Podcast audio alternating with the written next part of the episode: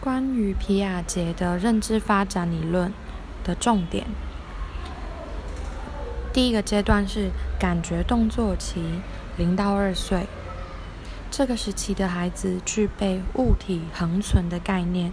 什么是物物体恒存呢？就是一个东西如果掉到地上，它不见了，找不到，小孩会知道它呃，它是嗯没有不见的，它只是可能跑到某个地方，它还存在这样。第二个阶段是前运思期，二到七岁。这个时期的小孩。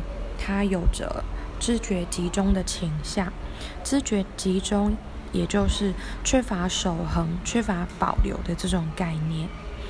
他会把注意力放在某一个地方，而没有去注意到，呃，例如水已经倒到另外一个地方，他却没有注意到。